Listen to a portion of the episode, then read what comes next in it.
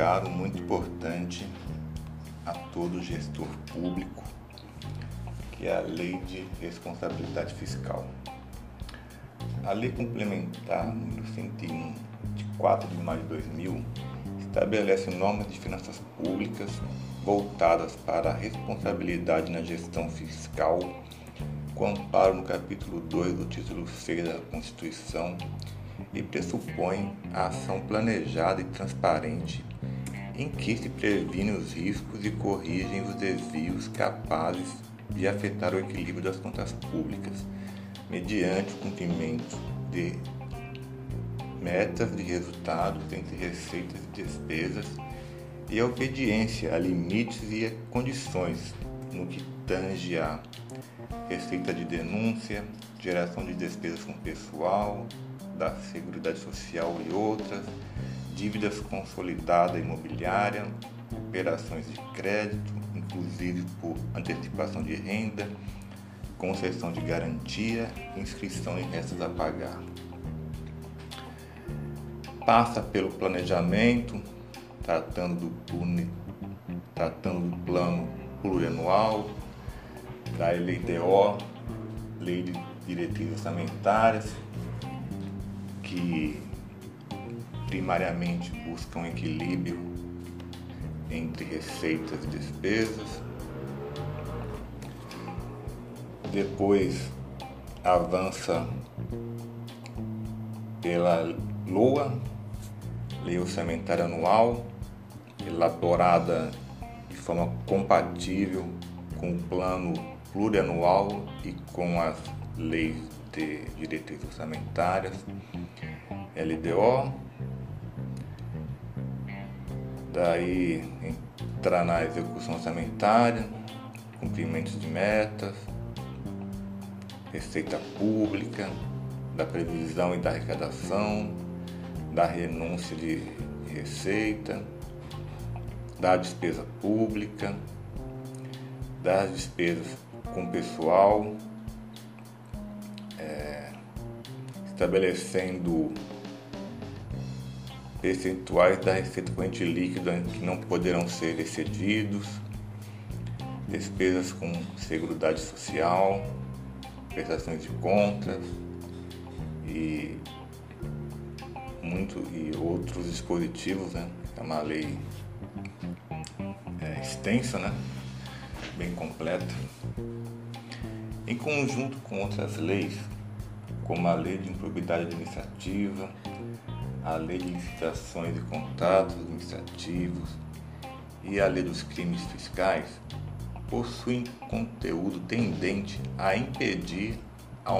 a malversação de recursos públicos e seguiram uma dinâmica mais repressiva, mais focada no controle, possibilitando a proposição de ação por ato de improbidade que violasse os princípios administrativos da honestidade, imparcialidade, legalidade e lealdade das instituições, ainda que ausentes a desonestidade ou a má-fé. A partir do início da década de 2010, cresceu um movimento passou a questionar mais incisivamente os poderes punitivos à disposição dos órgãos de controle, que acabaram gerando um clima de insegurança no ambiente da, no ambiente da atuação estatal prejudicando o bom gestor, inibindo a criatividade e gerando graves ineficiências ao funcionamento da máquina pública. Na visão dessa corrente, a ampliação do controle da administração e o aumento da burocracia estatal não impediram os escândalos de corrupção e ainda fez surgir um, um novo fenômeno, né? que é o apagão das canetas direito administrativo do medo ou, ou a chamada paralisia decisória. O bom gestor ele acaba ficando com medo de decidir, que ele pode ser punido mesmo se ele se, mesmo agindo honestamente e de boa fé. Um exemplo desse fenômeno foi observado durante o enfrentamento da pandemia no ano passado. A liberação de recursos e execução de gastos foi mais lenta que o necessário, pois os técnicos tinham receio de serem responsabilizados pessoalmente por crimes fiscais e demandavam uma interpretação mais ortodoxa da LDO. No entanto, o ministro do TCU firmaram posição que não, que não flexibilizariam sua interpretação, gerando um impasse que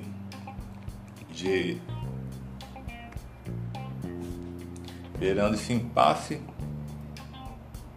no qual foi necessário a, a atuação política do Congresso para poder viabilizar o auxílio emergencial. O rompimento das amarras fiscais é, encontra resistência muito forte na equipe econômica, pois o segundo escalão teme punições e demissões coletivas. Está muito presente na memória deles a experiência com as pedaladas do governo Dilma Rousseff é, porque naquela ocasião até técnicos de terceiro escalão responderam como pessoas físicas perante o TCU.